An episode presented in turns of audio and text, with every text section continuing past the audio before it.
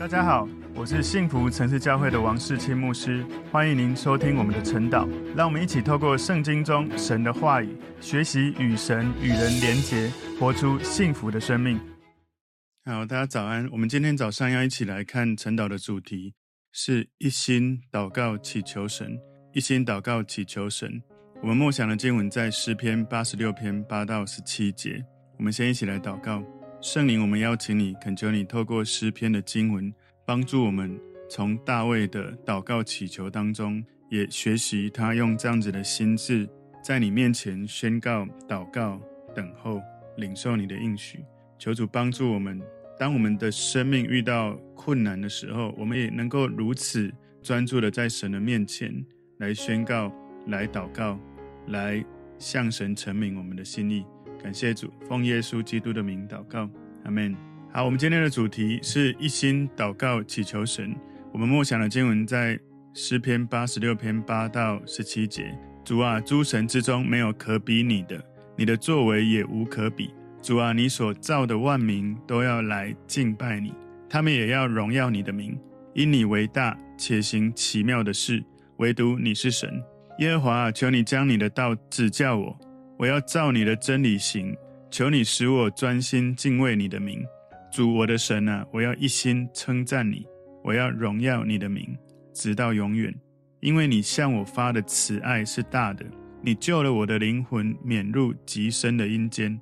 神啊，骄傲的人起来攻击我，又有一党强横的人寻索我的命，他们没有将你放在眼中。主啊，你是有怜悯、有恩典的神，不轻易发怒。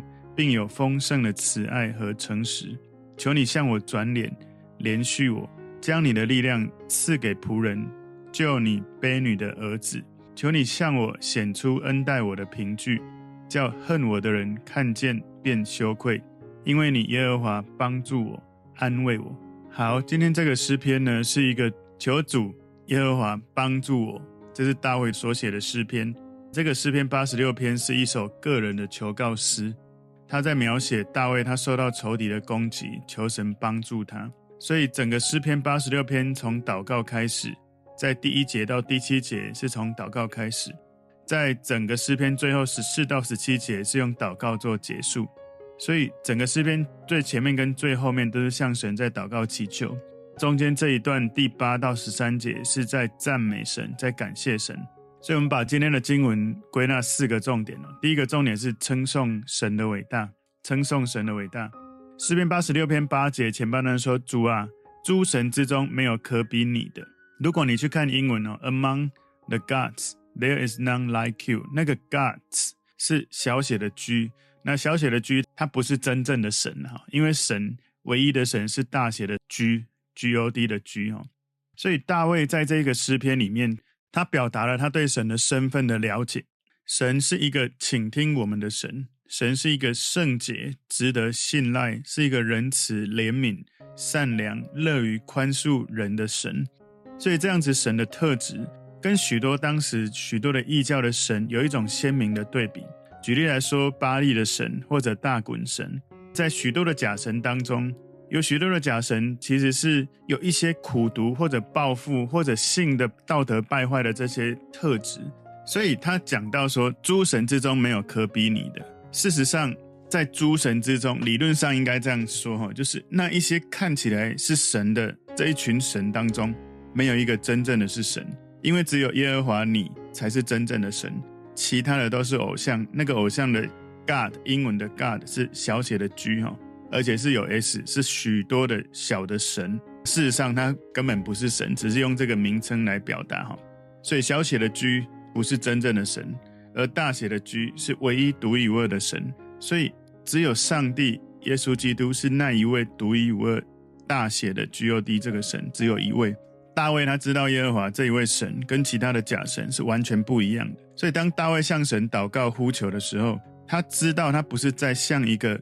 没有办法说话、没有办法听的偶像在呼唤他，当然也不是在向一个超自然力量呼唤。他知道他在求告是宇宙之间最全能、最仁慈、最怜悯的神。以前我读希腊罗马神话故事哦，里面有许多的神，也充满许多这种苦毒啊、报复啊，或者性的道德的败坏、各种，好像把人性投射在这些神当中。但是实际上，真正的神，他伟大的全能，所有的本质，你知道，大卫常常在祷告的时候，他是在宣告神的本质的。所以诗篇八十六篇第八节第二段说：“你的作为也无可比。”他说：“Nor are there any works like your works。”所以大卫知道神在做任何事情的时候，这些事情都有神荣耀的本质在其中。就好像一个画家，他在画完他的作品之后，他会签名。所以每一个上帝的作品，每一个上帝的创造，每一个上帝的 works，他的作为都会有他的印记。那个印记是神荣耀的本质，而这样的本质是没有任何人、没有任何灵界的受造物可以与神相比较的，因为这个荣耀是属于神的本质。就好像你的画作上面的签名，你这一幅画呈现的风格，你这一幅画让人感受到的感受或灵魂，只有属于这个创作者所能够赋予出来的。而我们的生命上面有神的签名，印着神的模子，因为创世纪告诉我们，我们是照着神的形象所造的，没有人能够模仿。所以他说，Your works，你的作为，有可能指的是上帝所造的。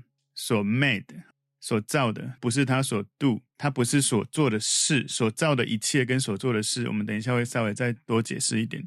所以在诗篇八十六篇第九节说：“主啊，你所造的万民都要来敬拜你，他们也要荣耀你的名。”所以这里英文说：“All nations whom you have made，你所造的所有的人都要来敬拜你。”所以你看到这里的大卫，他知道的神，他是一个。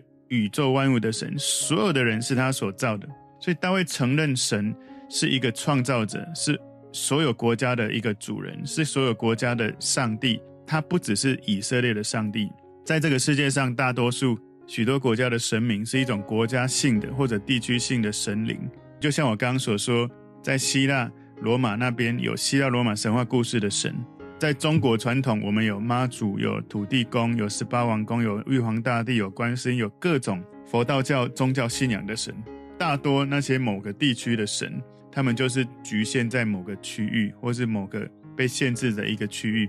大卫他知道他的神是一个永生神，是完全跟其他所谓的神是不一样的。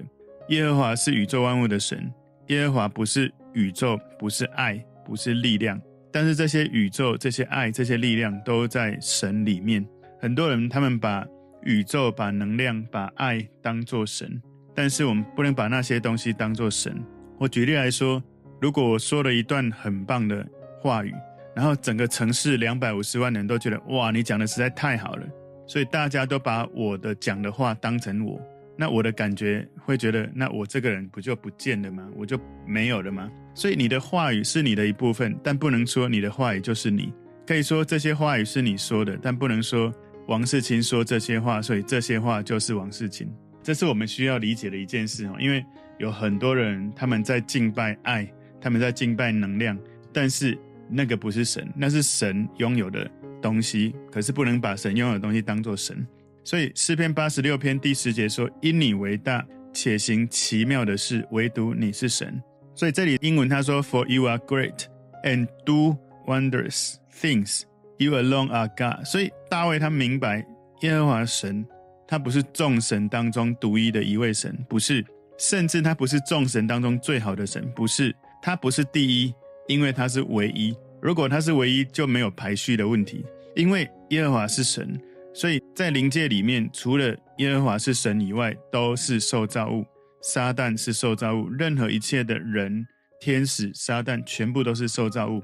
所以这里我们看到他说行奇妙的事，这个行的英文是 do，不是 did，也就是他做的是叫做现在式。神正在做奇妙的事，不是他过去曾经做过，而是正在我们眼前发生这些事情。神正在做伟大的事，不只是当时，也是现在。因为时间在神的手中，在神永远都是现在事。神一直在做奇妙的事，甚至我感觉神要我告诉我们现在在听晨祷的弟兄姐妹，神现在正在你的生命做奇妙的事，正在你跟我的心里，我们的生命里面正在做奇妙的事。我相信，我也宣告，今天神的话语要在我们中间做奇妙的事。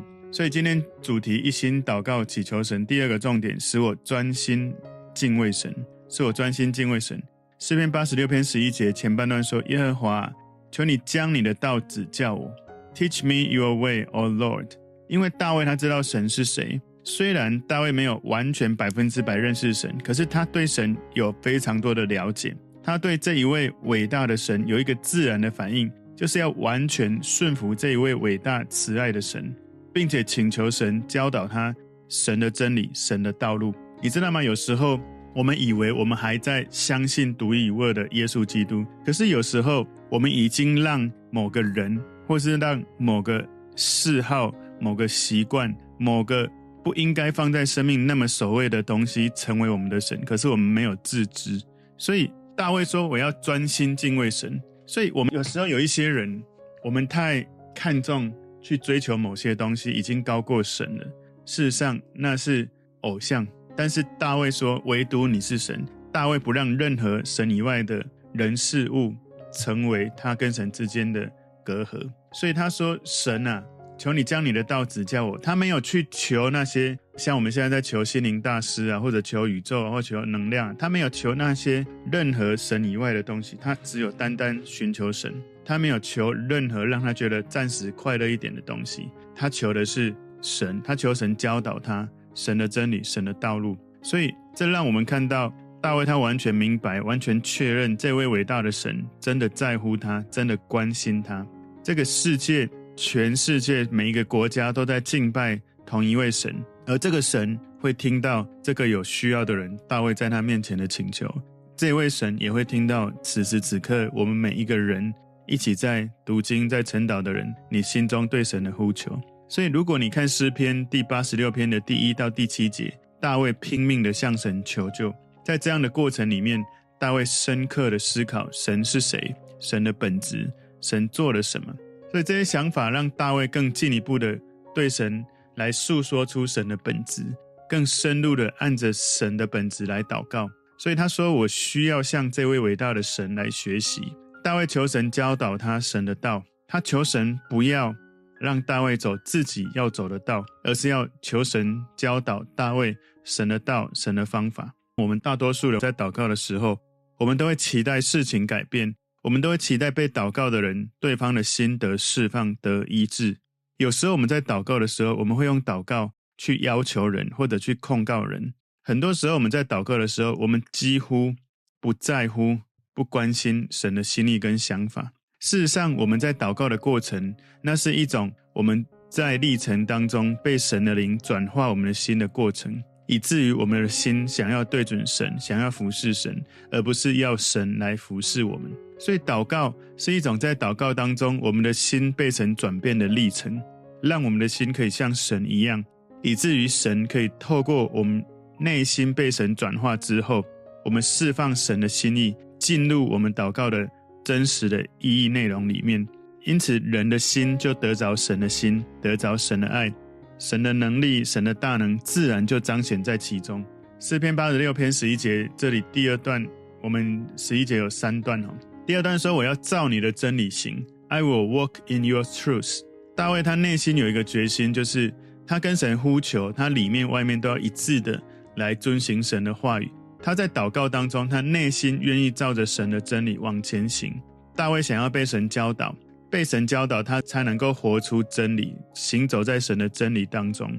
所以大卫不只是想要满足他的求知欲，或者是想要让自己更聪明，或者是想要得到更多的力量，不是，他是寻求神带领他的脚步，寻求神带领他的道路。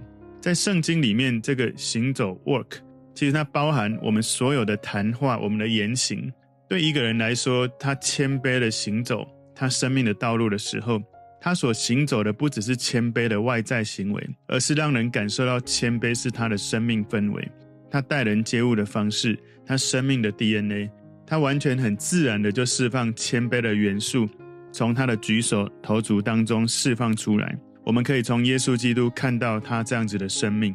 诗篇八十六篇十一节第三段说：“求你使我专心敬畏你的名，Unite my heart to fear your name。”所以大卫他知道，他必须要专心敬畏神的名，他才能够行在神的真理当中。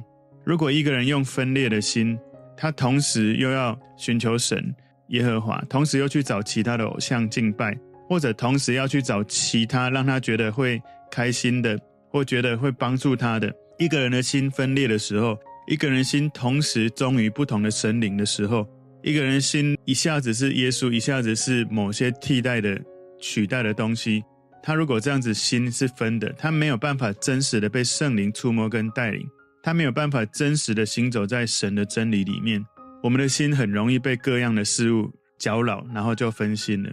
你可以想象一个画面，就是一个很大的水流，它往下流的时候，因为石头、因为泥沙，把这一个大的水流分成一百个小溪流，这个水流下来，它的力量就变得越来越弱了。所以，如果我们的生命一生当中能够一直专注的、专心的，让生命像一个很大的水流，流向一个渠道，而这个渠道呢，是耶稣基督。我们向着耶稣，指向耶稣基督。我们的生命的这个时间往前走的时候，是走在耶稣基督的生命当中。我们的生命就会充满无限的力量，从里到外不断的涌出来。所以大卫说：“使我专心敬畏你的名。”大卫。他求神帮助他，把心中所有的期待、目标、决心、感觉、意志、思想，全部汇集在一个心智、一个渠道里面，来敬畏神，来荣耀神。所以这是一个很重要的祷告。如果一个人的心不断的分心、不断的搅扰，又拜耶稣，又拜各种其他的神，又拜某些他很看重的人，很多时候我们不小心会把某些人当做我们的神，因为好像。他对你的影响比神对你的影响更大，你很看重他，更看重于神对你的想法。几乎了哈，刚谈恋爱或者刚结婚的人都可能会遇到这种历程。我自己也遇过这样的历程。刚谈恋爱或者刚结婚，哇，我发现我不能继续这样下去，因为朝思暮想都是他，好像神已经不在我的生命。不管是最开心的从他来，最痛苦的也从他来。我开始去意识到，原来。我让我所爱的人成为我的神了，我就调整自己，先从神得到喜乐，再回来我所爱的人面前，这样子我才能够专心敬畏神，才能够从神来累积他的心意在我的生命里面。所以，如果我的思想、我的情感是分散的，我的心没有先在自己的身上合一的对准神，那神的心意没有办法带领我们的生命。所以，有时候我们可能。状况好一点的时候，真的可以专心的被神带领。有时候状况不好的时候，我们不小心会去依靠可能某些大师，或者依靠我们想要去抓住的人事物。常常要敏锐自己，觉察自己。这个时候决定我快乐或难过的焦点到底是从哪里来。如果不是从神来，我们要记得跟神说：“神，请你掌权。”你就是很简单一个意念。很多人说：“牧师，我不知道该怎么样调过来，因为我就是。”陷在情绪里，你再怎么陷在情绪，你可以用一个想法做一个决定，就是神，我决定让你来掌权，请你来带领我。所以合一的心，一个专注的心，是旧约也谈到有关新约其中一个应许，有一个合一的心。以西结书第十一章十九节说：“我要使他们有合一的心，也要将心灵放在他们里面，又从他们肉体中除掉死心，赐给他们。”肉心，所以我说那个合一的心，因为这个英文哦，诗篇八十六篇十一节最后这一小段说，Unite my heart，求你使我专心，使我的心合一专注。所以在以西结书这里说，Then I will give them one heart，神要赐给我们合一的心，专注的心，神就会把新的灵放在我们的里面，让我们肉体当中那些实心可以除掉，让我们的肉体当中的肉心可以。放进来，所以神要赐给我们合一的心。我们活在一个新约的时代，我们可以用信心向神祷告，愿神运行在我们的里面，让圣灵带领我们，里面有一颗专心、专注、敬畏神的心。所以，如果你看新约约翰福音十四章第六节说，耶稣说：“我就是道路、真理、生命，若不借着我，没有人能到父那里去。”所以。刚刚诗篇八十六篇十一节，这里说：“耶和华，求你将你的道指教我。”你知道吗？耶稣基督就是我们的道路。我们要学习大卫向神说：“求你将你的道指教我。”然后大卫继续说：“我要照你的真理行。”我们知道耶稣基督是我们的真理，我们要学习大卫向神说：“我要照你的真理而行。”大卫继续说：“求你使我专心敬畏你的名。”我们要知道，耶稣基督是我们的生命。耶稣说：“我是道路、真理、生命。”所以，我们也要学习大卫向神说：“求神使我专心敬畏你的名，让我活出这样的生命。”所以，大卫告诉神：“我要专心敬畏你，用一个专注合一的心，灵魂体一致，在神面前单纯敬拜神。”我们跟神的关系其实很像在婚姻中的关系。我选了这一位，就不再有恶心。应该没有人会说我的太太或者我的先生非常霸道，因为当我娶了她，当我嫁了她之后，他就要求我不可以再喜欢别人了，不可以再跟别人在一起了。本来就是这样啊，你嫁一个人或娶一个人，你就只有跟他在一起，你怎么会再想说不能够限制你去喜欢另外一个人？信仰也是这样，你同时想要拜两个神，事实上你一个都没有拜，因为你觉得一个不够力，所以你才需要两个。我们在婚姻里面，我们在信仰里面，我们都是一样，都要用一颗心、专注的心、合一的心来面对对方。诗篇八十六篇十二节前半段说：“主我的神啊，我要一心称赞你。”他说：“With all my heart，我要用我全部的心，用一颗心。”大卫他一心最想做的事就是一心来赞美神。所以诗篇我们在前面八十六篇前面提到许多他对神的祈求祷告，而大卫这个时候，他告诉神：“神，你配得这样的赞美。”大卫知道他只能用一颗专注的心来赞美神，没有办法分心来赞美神。因为你在分心赞美神的时候，就好像你在赞美你的配偶的时候，你心里在想另外一个人，对方其实会有感觉的。所以大卫专心赞美神，可能大卫明白赞美是让一个人的心合一、专注的一种方式。当我们有意识的、刻意的把我们的心思、意念、情感，所有的注意力集中在神的本质、神的 being，注意力专注在神为我们所做的事 doing 上面，我们的心会被神带领。很奇妙的，我们的灵魂体会连结、会合一、会专注。所以神祝福回应我们祷告的实际的方式，就是当我们这样子祷告、全心全意的祷告的时候，我们会在赞美神的过程遇见神的荣耀、神的同在。我们的心思、意念、感受，突然在那刹那间会突然有一个改变。诗篇八十六篇十二节后半段说：“我要荣耀你的名，直到永远。”所以，当我们赞美神的时候，神不会因为我们更多的赞美他而更荣耀，因为他的荣耀已经到了终极极点了，不会因为更多的赞美而更荣耀。可是，我们的赞美会帮助别人，会遇见神的荣耀。当我们赞美神的时候，正在传递神的本质，让人一起去体会他本质的大能。所以，诗篇八十六篇一开始，他。描述他的困难、他的感受、他的痛苦，他跟神祷告、祈求、依靠神。然后在后面这一些经文，我们看到他因为向神祷告、宣告神的本质，他从神得到喜乐，他开始赞美神，用这样子的心向神在祷告。今天第三个重点，依靠神的恩典。诗篇八十六篇十三节，因为你向我发的慈爱是大的，你救了我的灵魂免入极深的阴间。所以大卫他想到神过去在他生命里面不断的拯救他、怜悯他、爱他，以前救他的这个怜悯的神会再一次来爱他，再一次来救他。他说：“你向我发的慈爱是大的。”这里这个慈爱英文是 mercy，我们昨天有分享过这个 mercy，它的希伯来文它是有恩典或者忠诚的爱的意思，也就是那是一种永恒盟约的爱，在盟约的关系当中应许要赐给你的爱。所以你要有这样的信心跟确据，神爱你一直到永远，从来没有放弃你，除非你放弃他，不然他一直都在你身边。所以他后半段说：“你救了我的灵魂，免入极深的阴间。”所以神是过去曾经如此帮助我，神现在、神未来也继续这样在拯救我。时间在神的手中，你的过去、你的未来、你的现在有多少的危难，都有神的同在。诗篇八十六篇十四节，神啊，骄傲的人起来攻击我，又有一党强横的人寻索我的命，他们没有将你放在眼中。大卫长期过着危险跟困难的生活，不断的被追杀，不断的遇到在这些关系中的冲击。我们没有办法很确定知道他所说的在生活中他遇到了哪一个事件。不过我们确定一件事，他一直持续遇到困难、遇到危险、遇到痛苦。对大卫来说，那些骄傲、那些暴力的敌人，他们不会向神屈服，他们不怕神。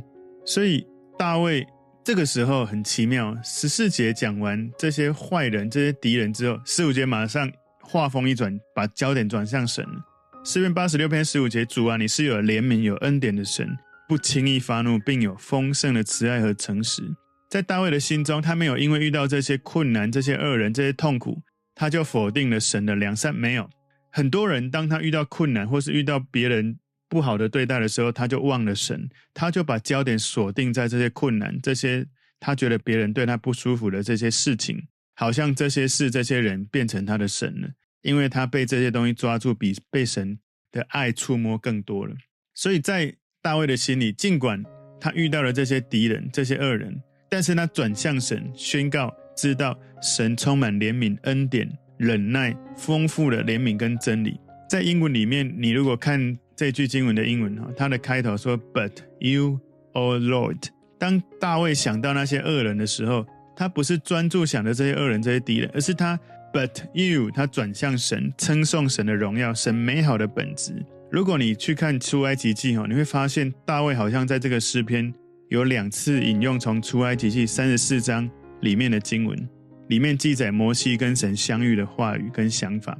所以出埃及记第三十四章第六节，耶和华在他面前宣告说：“耶和华，耶和华是有怜悯、有恩典的神，不轻易发怒，并有丰盛的慈爱和诚实，为千万人存留慈爱，赦免罪孽、过犯和罪恶，万不以有罪的为无罪，必追讨他的罪，自父及子，直到三四代。”所以你知道，从诗篇八十六篇第五节，我们就看到大卫说：“主啊，你本为良善，乐意饶恕人，有丰盛的慈爱。”赐给凡求告你的人。你在诗篇八十六篇第十五节里面也可以看到，主啊，你是有怜悯、有恩典的神，不轻易发怒，并有丰盛的慈爱和诚实。所以你看到，可能大卫在引用摩西的经文。我在想，大卫一定是有读了出埃及记，他很认真读神的话语。当他在困难的时候，他提取对神的认识，神的本质，神到底是谁。所以大卫把这些对神的知识带入他的祷告。他用对神的认识成为他的祷告的内容，他求神回应他的祷告，因为神在圣经神的话语里面启示神自己的本质。我们在祷告里面可以常常用神的话语对神的认识，我们把它成为自己的祷告。有时候我们真的很痛苦，不知道该说什么，我们拿神的话来祷告。今天第四个重点，在求助中充满盼望。诗篇八十六篇十六节，求你向我转脸，怜恤我。所以在这一切的过程，大卫他从来没有觉得神的祝福是理所当然的。他不是用这样的态度跟神求，而是知道神的怜悯、神的慈爱、神永远的爱的盟约，在这样的神的本质，他知道他会得到神的祝福。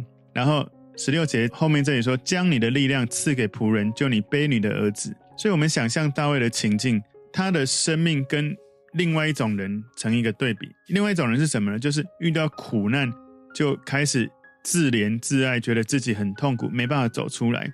可是大卫他没有掉入一种情感的枯干，停滞在那里的深渊。他没有，他在那里很痛苦的时候，我相信我们很少人会遇到像大卫这么的痛苦，被追杀几十年，不只是扫罗的追杀，也包括他自己的儿子，包括这些叛乱，包括许多的敌人。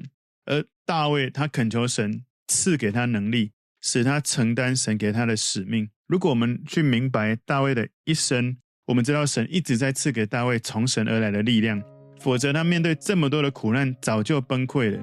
神的确把他的力量赐给了他的仆人，这也是为什么新约我们看到保罗告诉我们在患难中我们要以为大喜乐。我们在各种困难患难的时候要学会转向神，从神得到快乐，否则很多时候这些困难都不是一时片刻就可以过去的。我们没有从神得到喜乐，怎么有办法忍耐得住这些持续的痛苦，唯一的让你在痛苦中得到舒缓最好的方式是来到神面前，宣告神的爱，从神的爱来经历我生命的更新。诗篇八十六篇十七节说：“求你向我显出恩待我的凭据，叫恨我的人看见便羞愧。”这里呢，显出恩待我的凭据，大卫好像在跟神说：“神啊，我现在没有期待你告诉我全部的答案，但是请你给我一些凭据，一些征兆。”让我看到有一些你在帮助我、给我力量的征兆，让那些恨我的人看到就感到羞愧。你知道吗？有时候你在很痛苦的时候，你会有一种感觉，知道那个征兆来了，就是神已经介入了。我有很多次我在祷告，本来一开始很痛苦、很负面，可是我祷告到一半，我突然感觉我的感觉不一样了。我开始有开心，我甚至我曾经在写下我那时候我无法祷告，无法对任何人说，我开始写我里面很多的痛苦。我写到一半，我停下来跟神说：“神，你的看法呢？”我写下来，写到一半停下来，我就安静等候神。突然，神会给我很多涌出来的意念。我开始写的时候，我开始开心了，我开始好像。本来那种困难、痛苦突然烟消云散，我只有沉浸在神的爱里面，感觉很深的被爱，有一种浪漫的感觉。所以，如果你看到大卫在这里，其实他很谦卑的跟神求一个征兆而已，一个凭据，不是你给我所有的答案，不是。我们要了解有两种对神祈求神给你凭据或征兆的态度，一种是错的，一种是对的。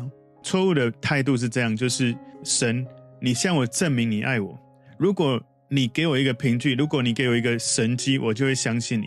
神，我眼前这个困难，你不帮助我，我就不相信你。你不这样做，我就不再相信你了。如果我们用这种态度面对神，我们的态度是好像我们是主人，他是仆人，这是有问题的态度。另外有一个求神给我们凭据的方式，哈，是比较好的，也是我们可以从大卫学的。如果从诗篇八十六篇整个里面，你知道吗？在诗篇八十六篇第一节，他就说：“求你侧耳应允我。”所以你祷告求神回应你是一个好的凭据。你祷告这件事，你看到实际发生了，是一个好的凭据。第二节说：“因我是虔诚人。”所以你跟神祷告祈求，告诉他：“因为我靠着你可以持续活出好的品格，那个是神在我身上的凭据。”然后大卫第二节也说：“求你拯救这倚靠你的仆人。”所以大卫过去曾经被他拯救，现在仍然信靠相信神会继续拯救，这是一个信心的凭据，让人看到你一直在相信着他。诗篇在第八十六篇第四节说：“求你使仆人心里欢喜，因为我的心仰望你。”你知道，在那么多的困难当中、痛苦当中，他可以从神得到欢喜、得到快乐，那是一个神回应的征兆。诗篇八十六篇第五节说：“主啊，你本为良善，乐意饶恕人。”当你在祷告，感觉那种罪，感觉那种沉重释放掉，那是一个好的征兆，是一个好的凭据。神的饶恕，神的宽恕。诗篇八十六篇第七节说：“因为你必应允我。”你的心里有一种对神的信心涌出来，那是一个好的凭据，好的征兆。诗篇八十六篇第十节说：“因你为大，且行奇妙的事。”你知道神会做奇妙的事，你知道神是伟大的神。这是一个神在你生命里面运行的一个征兆，一个凭据。然后四篇八十六篇十四节说：“骄傲的人起来攻击我，又有一党强横的人寻索我的命。”你知道神会为你伸冤，你知道神会帮助你抵挡这些仇敌，那是一个神在你身上的一个凭据，一个征兆。所以，身为神的儿女，我们的生命有一些印记，是我们跟着神，我们知道圣灵的运行，知道神话语。在我那时候很困难的时候。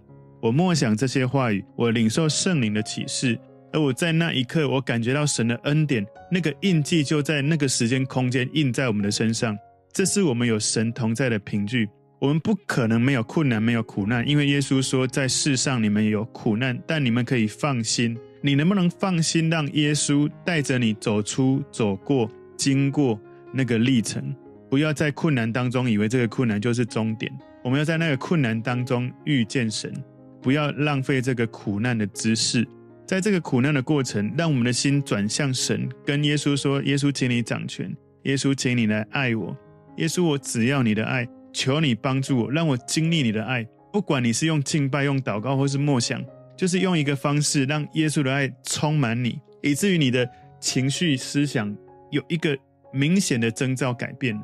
身边的人看见我们的生命有改变、有见证，他们就知道真的有神在这个世界。”所以大卫说：“因为你耶和华帮助我，安慰我。”你知道大卫不断的把他的期望建立在神过去、现在、未来，持续他的本质，他是在帮助我们，在安慰我们。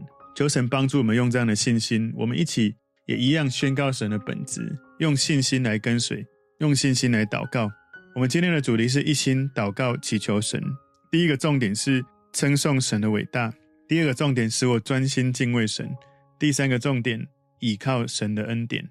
第四个重点，在求助中充满盼望，求神帮助我们。或许你现在也遇到一些困难或痛苦，但是大卫他在最大的痛苦当中，把神的本质宣告出来，让他的心转向神，使他从神得到喜乐。我求神祝福我们，也经历这样的生命的转换。我们一起来祷告，主耶稣，我们谢谢你，透过今天你的话语，你帮助我们每一个人。可以不断看见你荣耀的本质，你喜乐的本质，你慈爱的本质，你一直与我们同在，我们就不再持续的沉浸在痛苦里面。我们可以从你的同在、你的喜乐得到力量，走出那个阴暗的心情，让我们的心里面从你得到最大的喜乐。因耶和华而得的喜乐，是我们生命最大的力量。主，我们谢谢你，奉耶稣基督的名祷告，阿门。